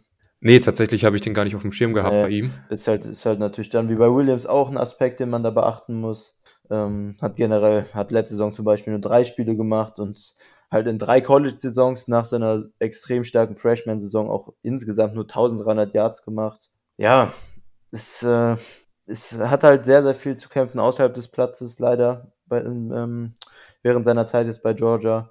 Und ist auch so ein Spieler, an dem sich die, die Geister so ein bisschen scheiden von Leuten, die sich mit dem Draft beschäftigen. Sieht man teilweise sogar in der Top 5, dann außerhalb der Top 10. Ähm, sehr, sehr großes Spektrum bei ihm tatsächlich, was die Grades so angeht. Und ich bin extrem gespannt, wie die NFL das dann sieht und wo er tatsächlich im Draft dann noch geht. Ja, das habt ihr schon hervorragend zusammengefasst, vor allem der, der Schlusssatz. Ich habe auch keine Ahnung, wie die NFL ihn wertschätzt. Ich kann mir vorstellen, dass da auch irgendjemand auf den richtig abfährt, weil, wie ihr schon ge gesagt habt, der Catch Radius ist, ist super, was der da runterpflückt, ist auch prima. Aber die Bilanz, die man halt sehen kann von der ganzen Sache, ist halt schon sehr gering. Ne? Und ähm, dementsprechend weiß ich auch nicht genau, wo ich den so wirklich einstufen sollte in, in meinem Ranking. Habe ich ihn quasi irgendwo einfach blind hingesetzt. Ähm, ja, George Pickens wird auf jeden Fall eine spannende Personalie. Ich könnte mir vorstellen, dass sich ein paar Teams in ihn verlieben. Ich könnte mir auch durchaus vorstellen, dass die Packers da äh, Interesse haben, wenn der vielleicht in Runde 2 ja, bei den 50er-Picks noch ungefähr da ist. Das wäre sicherlich ein Spot, wo ich sage, da könnte man durchaus drüber nachdenken. Ja, da habe ich ihn auch. Wo, wo habt ihr den denn im Ranking? Ich habe den auf 8. Oh, ähm, Gesamt Wide Receiver Ranking muss ich mal schauen. Ich habe den relativ weit oben tatsächlich. Aber Oder auch wieder so. Sogar? Ähm, mh, mh. Nicht, dass ich jetzt was Falsches sage. Nee, genau auf 8. Okay. Ja, okay, dann, dann bin ich besser still. Also ich habe ihn einfach echt nicht oft gesehen und wenn dann hat er mich nicht überzeugt. Ich habe ihn auf 15. Oh, okay, krass. Aber trotzdem kann ich verstehen, wenn man ihn in, zwei, äh, in Runde 2 zum Beispiel nehmen würde. Mhm. Ähm, ja, ich habe ihn einfach in eher schlechten Spielen erwischt. Ich habe natürlich auch dann wieder gelesen oder irgendwelche Catches gesehen, die halt in besseren Spielen waren. Vielleicht habe ich auch die falschen Spiele gesehen. Das mag alles sein, das muss man ein bisschen einrechnen. Ähm, ich würde mich nicht beschweren, wenn die Packers mit ihm an 52, 53 da rausgehen. Nee, ich denke, passt ganz gut. Wo ich äh, tatsächlich glaube, ähm, die NFL-Teams wissen ja deutlich mehr über diese ganzen Sachen abseits des Feldes und ich glaube, das könnte so der Knack Knacktus sein. Wenn da die, wenn da die Packers irgendwas hören, das das bestätigt, dann ist der, glaube ich, sofort runter vom Bord. Ja, kann ich mir auch vorstellen. So, ich glaube, wir können zum nächsten Kandidaten weitergehen. Ähm, dann ist Chris wieder dran und ich glaube, der hat einen äh, persönlichen Favoriten von mir auf dem Zettel jetzt mit Romeo Daubs, richtig? Richtig, und da schließe ich mich komplett an. Ist, wenn ich einen wählen wüsste, wäre das mein My Guy Right Receiver aus der Draftklasse. Ähm, von Nevada tatsächlich. Kleineres College. Im Vergleich zu den anderen Right Receivers zumindest, die wir hier besprechen. Ähm, ja, wo fange ich am besten an bei Daubs? Ähm, ich bin ohne Erwartung irgendwie in das Tape reingegangen und war dann extrem überrascht, was ich gesehen habe. Also physisch wirklich mit einem unfassbar starken Skillset, mit top, mit einem sehr, sehr guten Deep Speed, explosiver Right Receiver, ähm, auch ein größerer Right Receiver mit 6'2 und trotzdem shifty und agil. Ähm, hatte auch spektakuläre Catches auf seinem Tape drauf. Release Packages sahen schon ziemlich gut aus, ähm, wenn er Outside of Press Coverage gesehen hat. Spielt er da sogar schon mit guter Leverage, was bei vielen Receivern, die wir jetzt hatten, schon bemängelt wurde. Ähm, mit schnellen Füßen dann an der Line of Scrimmage ist als Route Runner solide, würde ich sagen, ähm, vor allem in den tieferen Bereichen des Feldes und hat tatsächlich auch sogar Punt Return Experience schon. Wo er noch ein bisschen schwächer ist, ähm, ist für mich die seine Catch-Technik, hatte da ein, immer noch Drops immer wieder ähm, und könnte auch mit seiner mit seiner Size und mit seiner Length, die er mitbringt, schon noch ein deutlich besserer Contested Catcher sein, finde ich. Und auch dieses kürzere Route Running liegt ihm, finde ich, jetzt noch nicht so wirklich. Es könnte alles noch ein bisschen ähm, sharper sein. Und tatsächlich, trotz seiner Size, ist er für mich auch nicht physisch genug. Ähm, könnte da immer noch ein bisschen physischer spielen. Aber ich muss sagen, dass ich mich in diese athletische Upside bei ihm irgendwie schon so ein kleines bisschen verliebt habe. Ähm, habe ihn dann auch sogar auf sieben über Pickens, über den wir gerade gesprochen haben, bei mir zumindest. Ähm, und ich glaube, einfach, dass der, wenn der jetzt NFL-Coaching dann kriegt, absolut eine Überraschung sein kann in der Draft-Class. Ähm, mit den, mit der Size und das in Kombination mit dem physischen Skillset, was er mitbringt, mit den Trades, ähm, sehe ich da echt eine, eine mega Upside, eine sehr, sehr gute Nummer zwei zu werden. Wenn nicht sogar Upside für eine Nummer eins, dann mit den, wenn, es wirklich top klappt, dass diese ganzen technischen Sachen, die bei ihm noch etwas schwächer sind, ähm, durch NFL-Coaching behoben werden dann sehe ich da echt ähm, den Sky quasi, den Himmel als Limit für ihn. Ähm, ja, Riesenfan von Daubs. Ja, ich kann mich nur anschließen. Ich meine, diese Beschreibung war traumhaft. Äh, ich bin auch großer, großer Fan, wie du gesagt hast. Also da können wir, glaube ich, beide unseren My Guy Aufkleber in Sachen Wide Receiver draufkleben. Ich finde den total interessant. Nein, das ist niemand für Runde 1, wahrscheinlich auch nicht für Runde 2, aber wenn wir an Romeo Daubs in Runde 3 rankommt, das ist eigentlich genau das, was ich von den Packers sehen möchte. Dass man so jemand noch in Runde 2 spät oder halt in 3 abgreift, jemand, der ein ganz breites Skillset äh, offeriert, der zeigt, dass er viele Sachen schon kann und dann halt ein bisschen ähm, noch ein bisschen Upside bietet, der vielleicht auch im Special Team seinen Wert nachweisen kann. Also für mich wäre das wirklich eine, eine runde Sache, wenn wir hier ja an Tag zwei äh, mit Romeo Daubs äh, im Gepäck nach Hause gehen. Ja, ich wäre sogar zufrieden, wenn wir den tatsächlich Ende Runde 2 sogar schon mitnehmen, muss ich sagen. Von mir wirst du kein Gemecker hören. Ja, aber von mir ein bisschen. Wo, er hingeht, ist natürlich klar, dann wird es wahrscheinlich nach Chicago oder Minnesota gehen. ja, ist ja immer so mit unseren MyGuys. Die gehen irgendwie immer dahin, wo sie, wo sie ja, dich haben wollen. Natürlich. Ähm, ich muss ganz ehrlich sagen, ich muss da leider so ein bisschen den Partypooper spielen, weil mich hat er nicht wirklich überzeugt. Ich sehe, was ihr seht, zumindest äh, im vertikalen Spiel. Ich finde, bei den Routen muss er noch einiges zulegen und dafür, dass er eben diese Deep Thread ist, waren mir die Hände jetzt auch nicht immer so verlässlich genug. Also er ist so ein bisschen MVS-mäßig unterwegs und ähm, dementsprechend würde ich ihn auch genau in der Richtung ungefähr einsortieren. Äh, sprich, da ungefähr, wo MVS gegangen ist, da habe ich ihn ungefähr auch. Also notenmäßig eher unter durchschnittlichem Starter. Ich, ich weiß, warum man ihn mag und ich hätte ihn auch gerne besser eingeschätzt, aber ich konnte mich nicht überzeugen, muss ich ganz ehrlich sagen. Hände, wie gesagt, nicht gut genug. Routen habe ich zu wenig gesehen. Die äh, fehlt auch noch die Kraft, um so ein bisschen sich gegen die Corners durchzusetzen. Er ist so mäßig agil für seine Größe. Gibt es definitiv bessere. Also ich konnte nicht überzeugen vom Gesamteindruck her. Fairer Take muss man auch stehen lassen. Ähm, hat ja auch letztlich seinen Grund, warum er nicht hier als der beste Wide Receiver der Klasse gilt. So fair muss man ja auch immer sein. Ja, ähm, dann kommen wir zu einem Kandidaten, der mir zugeteilt wurde und wir kommen zum Wide Receiver von Penn State zu Jahan Dodson. 5 Fuß 11 groß, 184 Pfund schwer. In Sache Größe und Gewicht merkt man schon, dass es eher ein kleinerer, leichterer Receiver. Und das ist eigentlich auch schon der direkte Problempunkt, das ist ein reiner Slot-Receiver. Das ist äh, jemand, der von der Größe her ähm, ja eher im Bereich ja, Randall Cobb vielleicht unterwegs, aber halt deutlich schmaler. Ja, ähm, was halt sehr, sehr gut bei ihm ist, ist sein, seine, seine Beine, seine Fußarbeit. Ähm, das, ich würde ihn als slippery bezeichnen. Der ist wirklich so ein bisschen glitschig, wenn der antritt, wenn der hier sein, sein Stutter-Step macht und so weiter und so fort. Das ist richtig, richtig schön anzusehen. Ähm, der verliert auch keine Zeit, der legt direkt los. Wenn der den Ball gefangen hat, dann, dann geht er ab wie ein rosa Moped. Aber halt immer nur aus dem Slot raus, weil eigentlich Outside kann der gar nicht gewinnen. Ähm, ich weiß auch nicht, ob der in der NFL mit, ja, mit einem Cornerback, mit einem Slot-Corner, der an ihm wirklich dranhängt, noch deutlich kräftiger vielleicht ist als er, ob er da überhaupt diese Möglichkeit hat, diesen Burst dann zu nutzen. Das wäre so ein Kritikpunkt, den ich an ihm hätte. Ähm, was aber auch richtig, richtig gut ist, wenn man ihn über die Mitte dann anwirft und der Wurf ist nicht perfekt gesetzt, der holt auch Dinger rein und zieht die rein, die halt wirklich ja, ein bisschen fast nach Videospiel teilweise aussehen. Also die Hände kann man nicht meckern, man kann in der Beinarbeit nicht meckern. Der Körper ist auf jeden Fall ein Problem. Und äh, für die rein aus Packers Sicht jetzt betrachtet, ist eigentlich die Position ein Problem, denn noch einen reinen Slot-Corner kann ich mir aus Packers Sicht eigentlich nicht vorstellen. Ähm, da, ja, da er einfach auch für, für die Außen nicht nur von der Körpergröße, auch von der Armlänge her eigentlich äh, ja, immer deutlich zu klein ist und eigentlich kaum eine Chance hat auf äh, die berühmten 50-50 Balls, dass er da irgendwie outside mal was gewinnen könnte.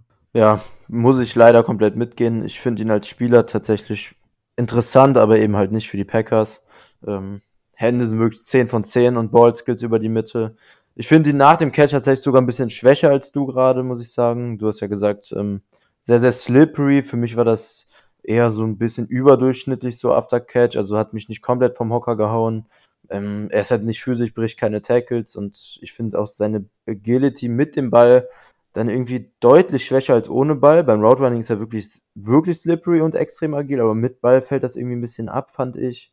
Ähm, und ansonsten gehe ich bei allen Punkten mit. Ähm, ist für mich tatsächlich eben, weil er ein Slot Only ist, auch kein First und Right Receiver, ähm, unabhängig von den Packers jetzt für alle Teams, aber wird tatsächlich fast bei allen Mock Drafts irgendwie in der ersten Runde mit eingebracht. Ja, ich möchte euch da so ein bisschen widersprechen. Ich glaube, dass man den auch Outside einsetzen kann. Er ist definitiv nicht der Prototyp Outside. Da gebe ich euch vollkommen recht. Und er ist auch extrem leicht für einen Outside Receiver. Aber die, das Level an Route Running und in Verbindung mit der Spiel-IQ und wie ihr es gerade alles richtig beschrieben habt, ist der, kann der, glaube ich, so gut sein, dass du den auch outside einsetzen kannst. Der fängt ja auch fast alles, was du in seine Richtung wirfst. Und dementsprechend, der wird wahrscheinlich nicht jemand sein, der wirklich vertikal irgendwas gewinnt. Aber wenn du den so als äh, 5 bis 10 Yard Receiver außen einsetzt, der dir immer nur die ganze Zeit die First Downs holst, der, denke ich, ist der auch, kann der auch außen sehr, sehr effektiv werden. Und deswegen hat er, denke ich, auch einen Wert, der ihn knapp in die erste Runde katapultieren könnte. Das Problem, was ich da dann halt sehe, ist die Kombination aus fehlender Physis und fehlender vertikaler Gefahr ist dann eben, dass du den als Cornerback relativ eindimensional verteidigen kannst, ähm, wenn eben nur diese kurze ja, und mittlere Distanz angegriffen werden kann, ähm, weil ja Deep Speed und Deep Separation halt wirklich auch ein negativer Punkt ist. Und ich weiß nicht, also sein Skillset im Slot wird mit Sicherheit wird dann, kann ich, bin ich mir ziemlich sicher, ein guter bis sehr guter Slot-Receiver wahrscheinlich sogar. Aber Outside ohne Physis und ohne ja, tiefe Gefahr, ohne gefährlichen Deep Speed, ja, weiß ich nicht. Habe ich schon meine Zweifel dran. Ist ein äh, Fair Take auf jeden Fall. Würde ich ähnlich sehen wie Chris. Also ich ich weiß auch, was du meinst, Markus, und ich kann mir das auch im Prinzip vorstellen. Ich glaube halt nicht, dass er gegen Pressman da außen irgendwie auch nur einigermaßen eine Chance hat, dann diese Route, die er laufen soll, für diese fünf bis zehn Yards auch einigermaßen hinbekommt. Das ist so der Punkt, wo ich sage, das kann ich mir Stand jetzt nicht vorstellen. Vielleicht findet er noch Tricks, vielleicht kommt er damit besser zurecht, als wir alle denken. Ähm, ich glaube, wie wir erwähnt haben, die, der hat deutliche Qualitäten. Chris hat so schön gesagt, 10 von 10 Hände. Das ist auch wirklich ganz, ganz feiner Stoff, den er da äh, hat. Aber ähm, ja, wird ein spannender Spieler garantiert. Aber denkst du eigentlich, Markus, dass man den als Green Bay Packers dann zieht? Ganz schwere Entscheidung, weil du damit halt den Wide Receiver Core relativ eindimensional machst und ich bin grundsätzlich ein Fan davon, dadurch, dass wir jetzt schon zwei kleine Receiver haben mit Cobb und mit ähm, Rogers, dass wir jetzt lieber mal diese 6-2, 6-3 großen Türme da mal nach außen hinstellen, dass wir da einfach ein bisschen mehr Diversität reinbekommen. Dementsprechend, nein, ich glaube es nicht. Passt, passt. So, dann gehen wir auch direkt wieder weiter. Ähm, Markus hat heute ein positives losgezogen. Der kriegt die Jungs, die er auf jeden Fall mag. Und der darf nicht weitermachen mit Alec Pierce. Genau, Wide Receiver von Cincinnati. Ich wollte jetzt schon fast Cincinnati Bengals sagen, aber nein, das sind die Cincinnati Bearcats. Ähm, das Überraschungscollege, kann man sagen, dieses Jahr. Auf jeden Fall viele, viele gute Spieler dabei gehabt und er war der Nummer 1 Receiver der Offensive ist praktisch so ein bisschen das Gegenteil von Dotson. Also ist ein relatives One-Trick-Pony. Ist groß mit 6'3, ist mit 211 Pfund relativ schwer. 33 Inch Arme und 9 Inch Hände ist äh, okay. Ist sauschnell unterwegs.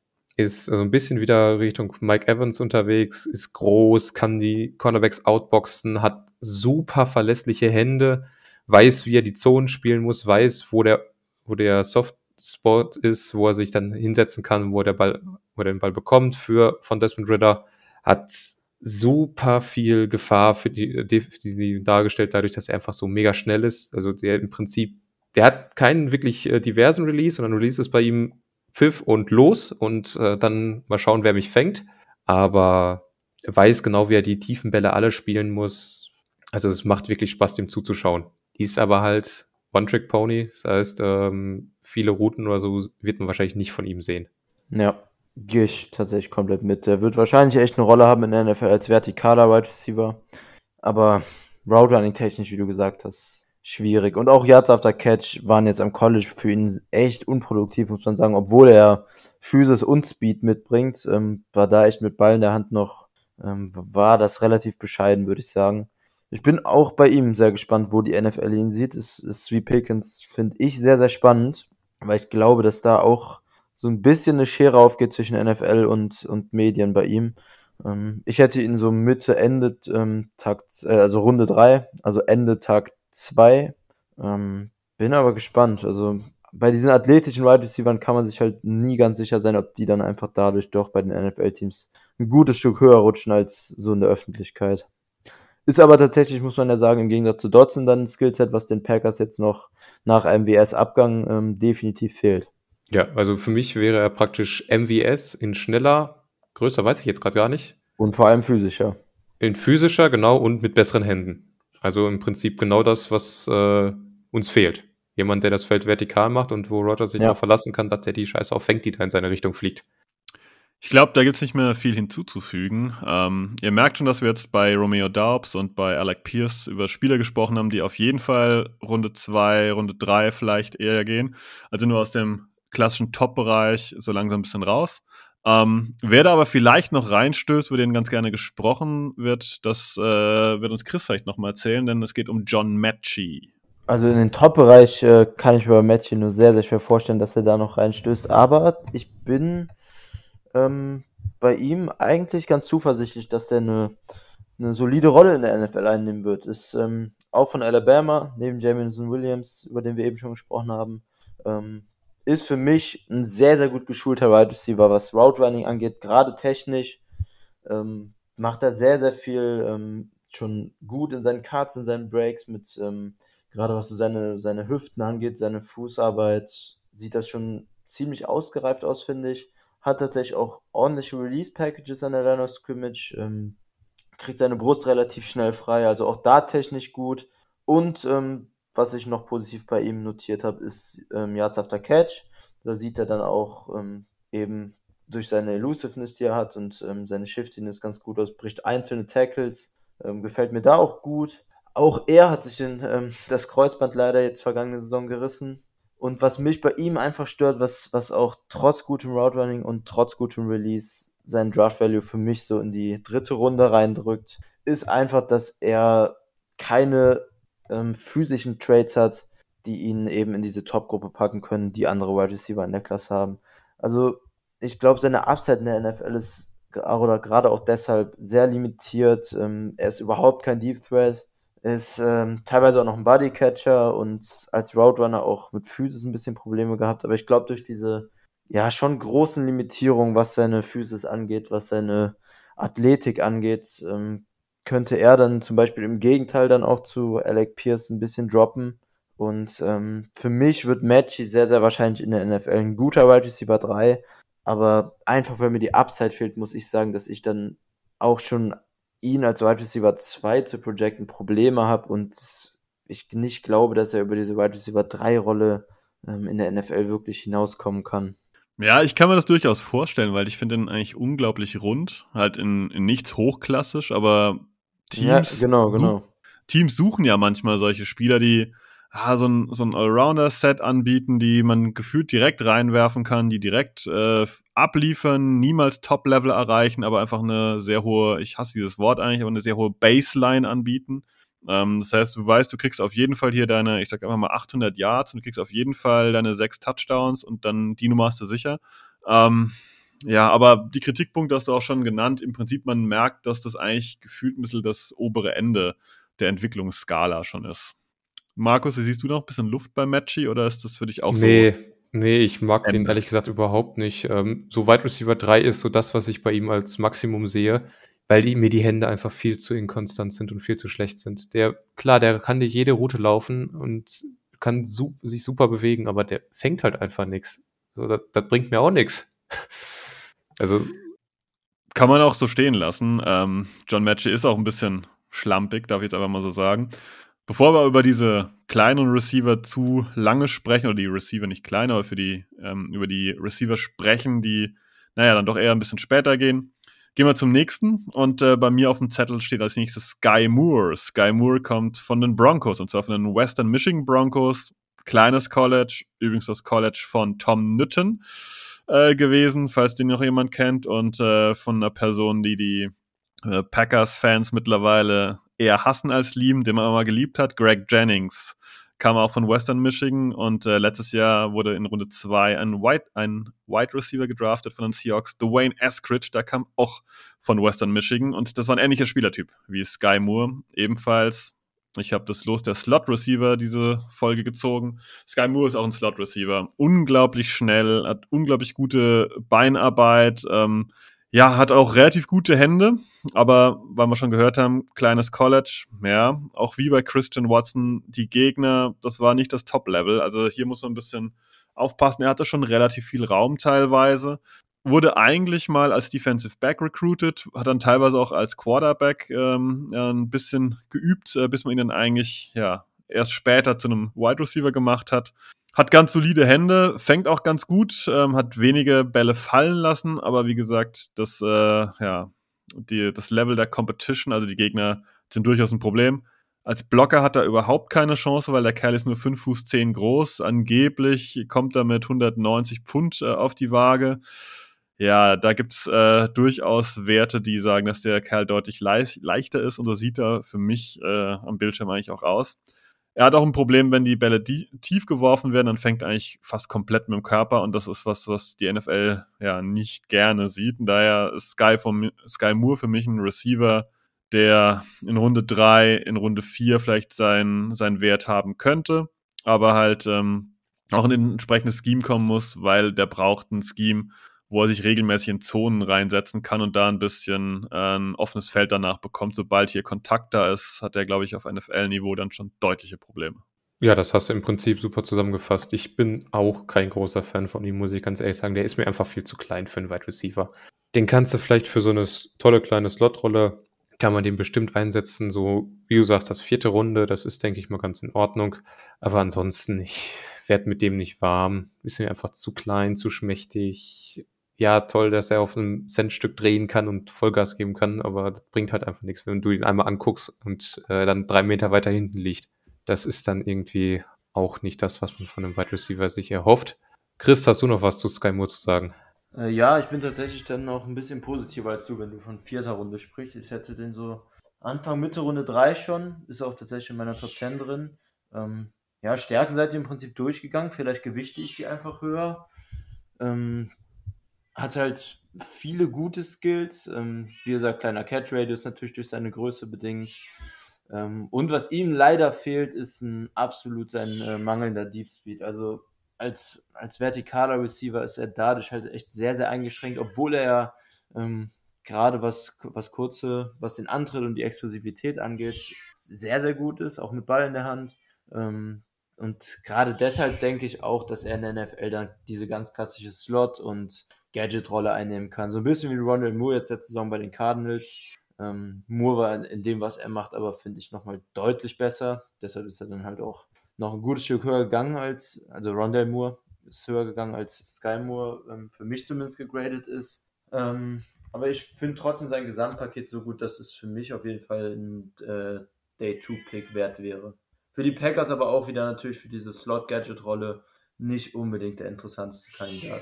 Gut, dann lasst uns mal weitergehen zum nächsten Receiver. Das ist jemand, den ich sehr geschätzt habe, der aber dann nach der Combine bei vielen deutlich das Board runtergeplumpst ist. Wir reden von David Bell. Markus ist am Zug. Genau, David Bell von Purdue.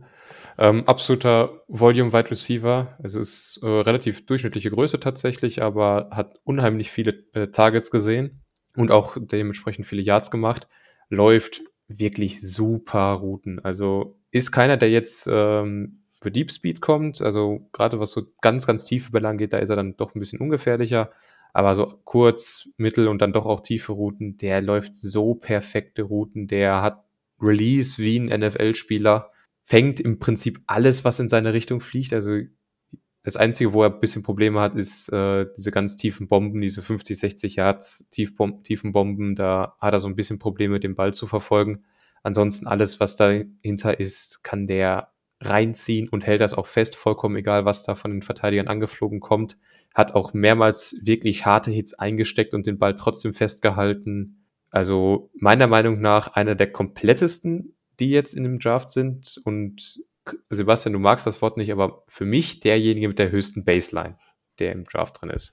Ich kann mit dem Wort super leben in dem Bezug, äh, weil ich auch David Bell mag, aber ich glaube, Chris will dann noch was ergänzen. Ja, viel, was du gesagt hast, sehe ich tatsächlich auch gleich. Also als Roadrunner ist er gut, aber vor allem ist er da für mich gut, weil er halt ein mega hohes Football-IQ hat und davon profitiert er halt irgendwie. Das, er macht das alles halt sehr, sehr clever. Er, er scannt das Feld immer gut, scannt die Defensive Backs. Ähm, aber für mich ist halt diese Athletik, die er mitbringt, die limitiert seinen, seinen Draftwert halt so krass. Also er wird niemals ein Deep Threat sein, finde ich. Dafür ist sein, sein Deep Speed viel zu schlecht. Ähm, hat tief im Prinzip überhaupt keine Separation. Ähm, er ist nicht wirklich shifty nach dem Catch. Und ähm, ich fand auch, dass sein, sein Route Tree jetzt bei Purdue ziemlich limitiert war auf vertikale Routes. Ähm, also auch da ist schon noch Luft nach oben.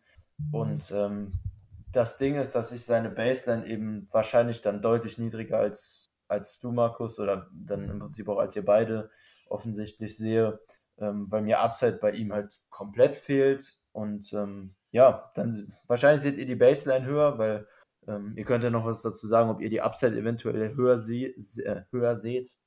Ähm, das würde mich wundern bei, bei seiner Athletik, aber ja, die Baseline ist für mich bei Bell dann tatsächlich auch nur ein durchschnittlicher Wide Receiver 3 in der NFL. Und das ist für mich dann tatsächlich nicht mehr wert als ein frühes Tag 3 Pick. Ich sehe den schon ein bisschen höher noch, ähm, aber ich habe da schon im Eingang gesagt, dass der ja, für mich aber ein super rundes Paket ist, wie das, wie das Markus gut schon beschrieben hat. Ähm, es gibt wenig Sachen, die er nicht gut kann. Ähm, es gibt wenig Sachen, zu denen er nicht gewillt ist, es zu tun. Und das ist für mich auch ein wichtiger Punkt, dass du so einen Wille hast, gewisse Dinge zu erledigen. Ähm, klar, die, die Athletik, diese Werte waren jetzt nicht doll. Ich muss zugeben, ich bin nicht der, größte, der größte Combine-Fan. Da gibt es einfach zu viele Spieler, die ganz spezifisch diese Übung halt im Vorfeld trainieren. Ähm, wenn so ein, wenn die Combine mal so wäre, dass irgendwann während der Saison einfach so ein Tester aufschlägt, die Hütchen da aufbaut und sagt, jetzt geht's los, dann wären das für mich wesentlich verlässlichere Werte als sowas, wo Leute ja Wochen, Monate lang drauf hintrainieren, nur um hier eine gute Bilanz zu zeigen. Soll nicht beschönigen, dass die Werte von David Bell nicht gut waren. Ich sehe ihn einfach als soliden zweiten Receiver und das ist was, was ich gerne an Tag 2 durchaus ziehen würde. Ja, aber ich glaube, wir können weitergehen, Chris. Ähm, ich habe auf dem Zettel verloren, wen du hast. Ist es Jalen Tolbert? Ähm, ja, den kann ich machen. Einen Moment, ich war unvorbereitet darauf, weil wir eigentlich die Aufteilung bei Torwart, glaube ich, anders hatten. Aber. Na, wenn du einen anderen hast, dann hau den anderen raus. Nee, ich wäre eigentlich durch mit meinen. Deshalb war ich überrascht. Ah, also ich bin mit Khalil Shakir noch dran, den habe ich noch auf dem Zettel. Und wen hat Markus noch? Freestyle? Ich wäre wär durch. Ah, dann habe ich irgendwie einen mehr auf dem Zettel. Dann ja. äh, mache ich Khalil Shakir noch. Und was machen wir mit Tolbert? Chris macht Tolbert und ich mache dann noch die äh, Sleeper für später. Okay, alles klar, dann let's go. Ja, Jalen Tolbert, äh, South Alabama, ist schon ein bisschen älter tatsächlich, ist am Draft Day schon 23 Jahre alt dann, für einen Wide Receiver zumindest. Ähm, fand ich ähm, gerade so seine Size-Speed-Kombination ähm, somit als besten Trade für ihn, hat einen guten Long Speed, ist auch ein, ein äh, Thread Downfield, also vertikal ein guter Contested Catcher, hat einen soliden Catch-Radius, ist aggressiv am Catch-Point, hat ähm, gute Ball-Skills und ist tatsächlich auch beim Release schon relativ explosiv. Also gerade was diese Projection für einen Outside-Right Receiver angeht, da schon ganz gute Trades. Ähm, dafür ist er halt als Route Runner sehr, sehr durchschnittlich, finde ich. Technisch nicht gut, ähm, was, was seine Feed Quickness angeht. Seine Agility ist ja dann noch weit hinter den Top Prospects. Competition Level war natürlich auch etwas niedriger bei ihm und insgesamt sehe ich ihn schon noch als Projekt für die NFL an. Deshalb glaube ich bei Tolbert schon, dass der schon auch in, ich sehe den in vielen Mockdrafts sogar teilweise in Runde 2, ähm, da bin ich deutlich niedriger. Ich sehe den so ab der vierten Runde dann mit Value. Wenn er früher geht, wäre ich jetzt aus Packers Sicht kein Riesenfan davon, ähm, weil ja, Projekt und ja, da ist noch Luft nach oben. Aber so gut sind die, sind die physischen Trades und die Size-Speed-Kombination dann eben auch nicht, dass das für mich ein ähm, Day One oder Day Two Pick wert wäre. Kann ich nur zustimmen, sehe ich ganz genauso. Ich sehe auch, was man da sehen kann, wenn man möchte, aber für mich ist das auch jemand, den ich jetzt eigentlich nur an ja, Tag 3 sehr früh ziehe, Tag 2 spät. Puh, ja, mein Fall ist es jetzt nicht mein, mein Cup of Coffee, wie es so schön heißt, äh, mein Cup of Tea, ähm, aber ja, ja, schwierig, schwieriger Spieler, finde ich, zu beurteilen. Ähm, ich würde auf jeden Fall in Runde 1 und 2 die Finger von dem Kerl lassen. Ähm, soll ich mal weitergehen mit Khalil Shakir, wenn wir schon bei meinen Slot-Receivern sind? Ich denke ja. Khalil Shakir, Wide Receiver, Boise State, auch da wieder Broncos. Und ja, das ist auch wieder ein Slot-Receiver. Äh, 6 foot 0 groß, 190 Pfund schwer. Auch eher von der kleinen Sorte. Ja, das ist allerdings jemand im Verhältnis zu äh, ja, Sky Moore, der halt auch bei Jets Sweeps, bei Screen Game ähm, ins Spiel kommt, der Erfahrung hat im Return Game. Ja, wie bei allen Slot-Receivern, ja, sein Frame, sein Körper ist relativ gering, er hat äh, relativ kurze Arme, das ist natürlich ein Problem.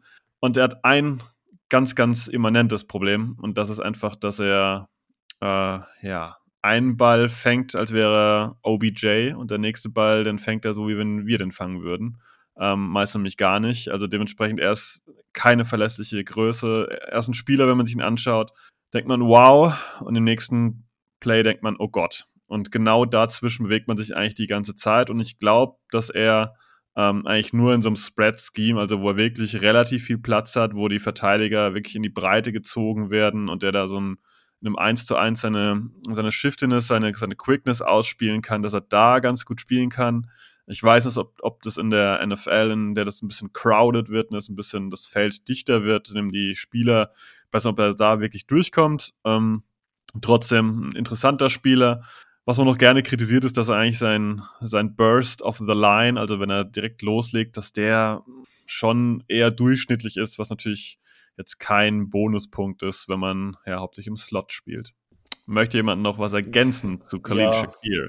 Bei Shakir bin ich auch echt relativ niedrig, muss ich sagen. Den sehe ich tatsächlich nicht mal Anfang Tag 3, sondern eher so Mitte Tag 3, Runde 5, 6. Ähm, ja, im Prinzip kann ich dir bei allem, was du gesagt hast, zustimmen. Also mir fehlt da auch so, so irgendwie der Faktor, der ihn dann höher im Draft pusht. Ich sag mal ein bisschen überspitzt, also so ein Spieler, der geht irgendwann an Tag 3 und wenn der irgendwann eine gute NFL-Woche hat, dann zieht der zwei, drei Bälle rein und äh, taucht in irgendwelchen Highlight-Clips auf und alle denken, wow, wie konnte der an Tag, an Tag 3 in Runde 6 erst gehen, so und so und dahin und dann siehst du den vier Wochen lang nicht oder liest dann seine wunderbare Bilanz und er hat dann ja von, von neun Pässen nur einen gefangen. Das ist dann das Produkt die nächsten Wochen und so ein Spielertyp ist der, ja, ähm, ganz schwierig. Ich würde als Packers da auf jeden Fall nur sehr, sehr, sehr spät zugreifen.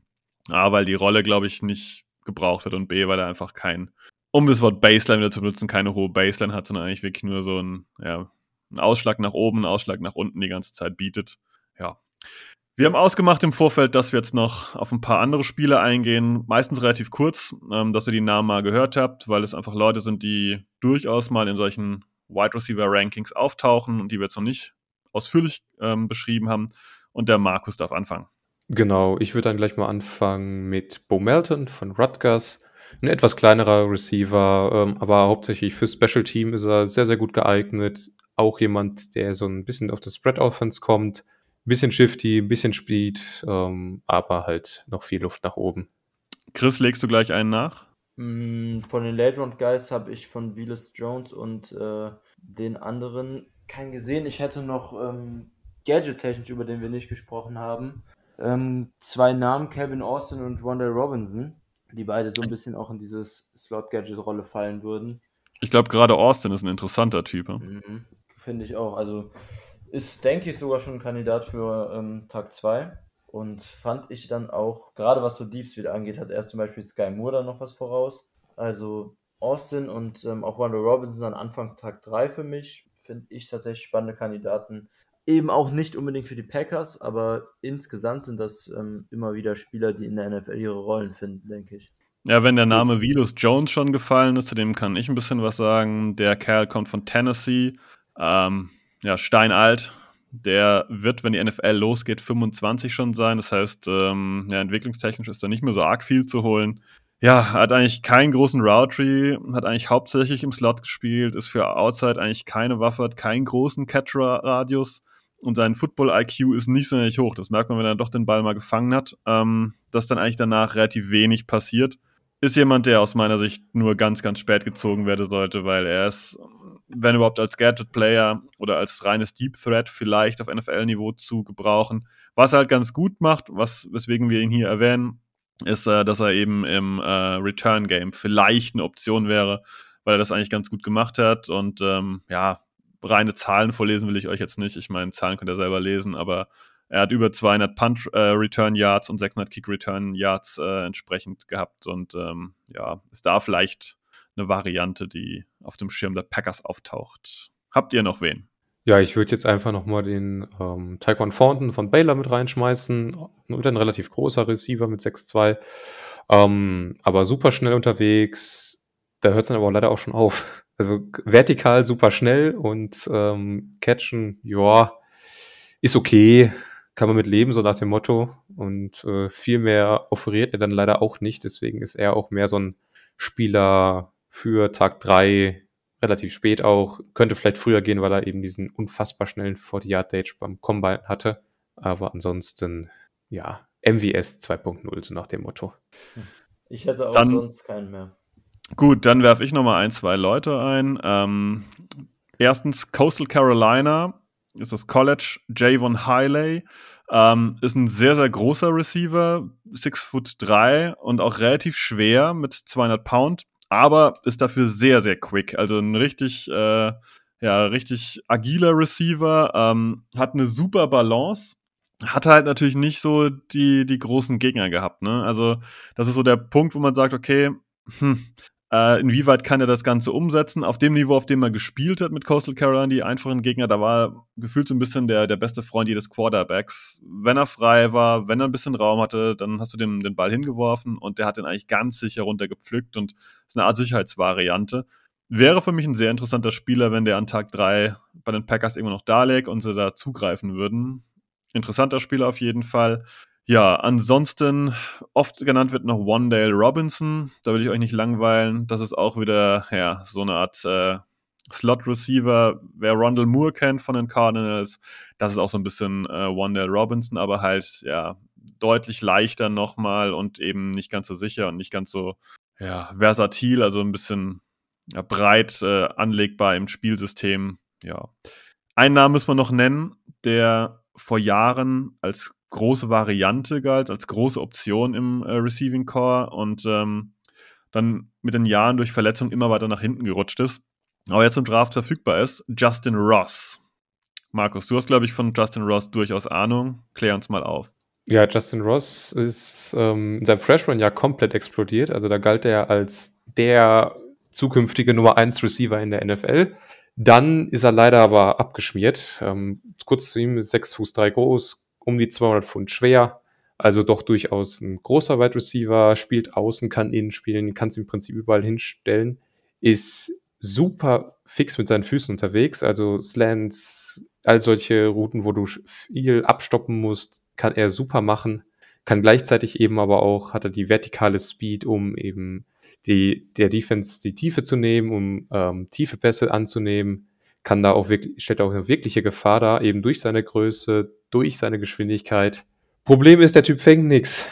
Ähm, also im ersten Jahr schon, der hat auch mit Trevor Lawrence zusammengespielt, aber dann hat er immer wieder Drop-Probleme gehabt in den Jahren, hatte dann auch eine Riesenverletzung, also ich kann es jetzt nur aus, aus dem Englischen ablesen, das ist ein Congenital Fusion Condition im Nacken und in dem Wirbelsäulenbereich. Also es sind wohl die Wirbel, die sich da zusammen äh, geschwe zusammengedrückt wurden. Müsste mir jetzt gerade helfen, wie ich es am besten formuliere. Ja, ich denke, quetscht wurden, ne? Quetscht, Oder? ja. Würde man in Deutsch wahrscheinlich sagen. Quetschte Halswirbel, irgendwas. Irgendwie so auf jeden Fall. Ähm, hat ihn eine ganz, gesamte Saison gekostet und danach auch noch ein bisschen Zeit, bis er wieder auf Niveau unterwegs war und äh, hat sich bisher noch nicht so wirklich davon erholt. Also spielt doch dann deutlich schlechter jetzt in den letzten Jahren als in seinem Freshman-Jahr.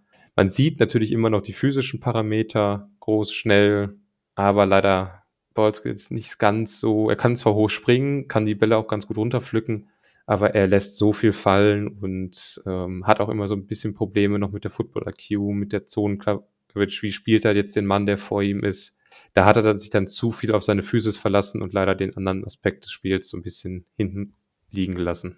Ja, also ich muss äh, widersprechen in dem Part, dass ich ähm, ihn groß, ja, gibt ja nichts zu finden, er ist groß und äh, hat einen großen Catch-Radius, aber Deep Speed sehe ich tatsächlich überhaupt nicht bei ihm und deshalb sehe ich ihn auch in der NFL primär als Big Slot Receiver. Ähm, outside, glaube ich, ist er da tatsächlich mittlerweile auch echt zu unathletisch. Ähm, und in der Mitte des Feldes sehe ich ihn dann doch schon auch noch mit Value durch seinen Catch Radius, wie du gesagt hast, auch für seine Größe echt ähm, eine gute Agility im, im engen Raum sogar. Ähm, auch als Short Route Runner da schon mit Separation, obwohl er so groß ist. Und ähm, ich denke, die Kombination dann eben aus dieser kurzen Separation mit seiner, mit seiner Length und seinem Catch Radius und ähm, auch Catches außerhalb seiner Frame, denke ich, dass er dann über die Mitte des Feldes in der NFL schon auch noch ähm, effektiv sein kann. Jetzt auf der Catch technisch auch okay, ähm, aber athletisch fehlt mir da dann tatsächlich, muss ich sagen, einiges, um da eine Projection für einen Outside Wide Receiver hinzubekommen. Habt ihr alles gesagt dazu? Ich denke, äh, da wird allein diese Krankenakte wird für einige Teams eine absolute Red Flag sein. Ähm, Trotzdem kann ich mir vorstellen, dass irgendein Team da heiß auf dieses Potenzial ist, was er mal gezeigt hat. Wird auf jeden Fall eine spannende Kiste, wo Justin Ross geht. Ich gefühlt zwischen Early Second Round und äh, siebte Runde ist gefühlt bei Justin Ross eigentlich alles drin, oder? Ja, absolut. Den sieht man überall. Ich habe den äh, späte dritte bis vierte, also mittendrin, aber man sieht den wirklich überall gehen. Also bei ihm würde ich auch wirklich keine Wette abgeben. Wenn da irgendeiner sagt, mir ist die medizinische Akte egal, dann geht er früh, aber jedes Team mit vernünftigen Ärzten nimmt den nicht. Dann kommen wir noch zu zwei Kandidaten zum Abschluss, denke ich mal, wenn ihr gleich nichts mehr haben solltet. Und zwar zu jemand von Texas Tech, der im Moment so ein bisschen, ähm, ja, ein bisschen Feuer bekommt, ein bisschen äh, positiven Vibe bekommt. Das ist Eric Esukanma. Das ist ein 6 Foot 3 großer Receiver, der total schwer zu lesen ist. Also ich habe den zum Beispiel gar nicht gerankt ähm, in meiner Top 15, aber ich verstehe schon, was Leute da sehen können. Weil der ist eigentlich nicht schnell, aber der hat einen unglaublich guten Blick fürs Feld. Wenn, wenn man Esukanma anwirft und der die, die Pille fängt und der hat dann ein bisschen ein freies Feld, dann weiß der ganz genau, im Gegensatz zum Beispiel zu Chris Olave, wo er hinzulaufen hat. Der hat dann nicht den Speed, um jetzt hier wirklich so eine Nummer 1 zu sein oder vielleicht eine Nummer 2, aber das ist jemand, der vielleicht eine gute Nummer 3 sein könnte als Receiver. Der hat diese, diesen Blick, was jetzt auf dem Footballfeld als nächstes passiert, wer wahrscheinlich wo für ihn blocken würde und so weiter und so fort. Da ist er unglaublich gut. Ähm, ja, aber ich glaube, für viel mehr fehlen ihm einfach, wie man es schon sagt, the wheels. Also da ist einfach nicht genug da und ich glaube auch nicht, dass er sich ähm, von einer, ja, von Press Man oder von einer Tight Coverage quasi wirklich lösen könnte. Das wäre so ein Kandidat, den ich noch einwerfen kann. Und ähm, solltet ihr noch einen haben, dann meldet euch. Ansonsten gehe ich zu meinem Abschlusskandidaten. Das ist auch so ein kleiner ja, Sleeper von mir. Darfst du ähm, gerne. Ich habe ganz, ganz zum Schluss, wenn wir fertig sind, hätte ich noch eine, eine Frage an euch beide. Okay, dann mache ich jetzt gerade noch zum Ende Digene Dixon von Nichols, wie man am College-Namen schon hört. Das ist FCS-School-Niveau, also wirklich, äh, ja, das sind keine großen Gegner gewesen. Dafür ist der Kerl 6 foot 4 groß, wiegt 200 Pfund, aber ist an sich hat er ein relativ gutes Speed dafür. Das ist jemand, der hauptsächlich vertikal gehen kann. Ich bin mal selber noch unsicher, ob der im Draft überhaupt geht oder ob das nicht einer dieser primären, hochbegehrten Undrafted Free Agents nach dem Draft ist. Ähm, das ist jemand, der einfach weiß, wie man Bälle fängt, der weiß auch, wie man sich bei Deep Routes entsprechend äh, positionieren muss, um vielleicht dann doch eine Separation zu kriegen, auch wenn man keinen großen Speed hat. Ähm, ist unglaublich verlässlich in, in Sachen ähm, Bälle fangen und er weiß genau, wo das Ding hinkommt. Also das ist wirklich jemand, der den Ball sehr, sehr gut beobachtet. Ne? Wenn man immer sagt, ja, der und der verliert mal den Blick auf den Ball, das passiert dem nicht. Der weiß ganz genau, was da, was da kommt und hat einen unglaublich guten Effort und unglaublich gute Technik als Blocker. Also da könnte ich mir durchaus vorstellen, dass der trotz dieser kleinen School und äh, ganz unverlässlichen Zahlen, die er da natürlich dann aufgelegt hat, ähm, dass der da ja interessant werden könnte für das ein oder andere Team relativ spät. Ich glaube, nach anderthalb Stunden sind wir auch fast am Ende, äh, bis auf Chris, der jetzt noch eine Frage hat. ja, geht auch ganz schnell. Ähm, einfach, wenn ihr euch jetzt einen aussuchen könntet für ein realistisches, also mit einem realistischen Szenario jetzt, wenn wer an, ähm, sagen wir mal, in den ersten drei Runden ähm, da sein könnte, realistisch gesehen, wen ihr von den ganzen Wide Receivers, die wir jetzt besprochen haben, am liebsten bei den Packers sehen würdet. Ganz simple Frage eigentlich, aber die Auswahl ist natürlich groß. Ähm, also könnt First Round Pick, Second Round Pick oder Third Round Pick investieren, aber halt realistisch dabei bleiben. Einen oder mehrere? Nee, einen einfach. Was, was äh, einen. Wunschszenario. Okay. Für einen, der, den ihr am besten, der euch am besten an dem Spot gefallen würde.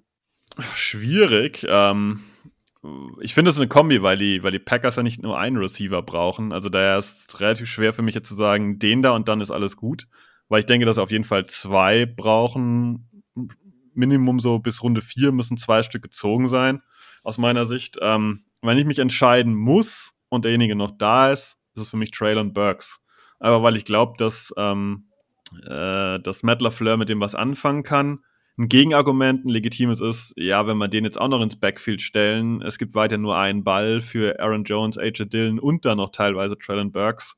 Das Argument ist äh, richtig, kann man stehen lassen. Ich glaube trotzdem, dass das eine, eine Waffe wäre, die ihm sehr gut gefallen würde. Wo willst du ihn holen? 22 oder 28?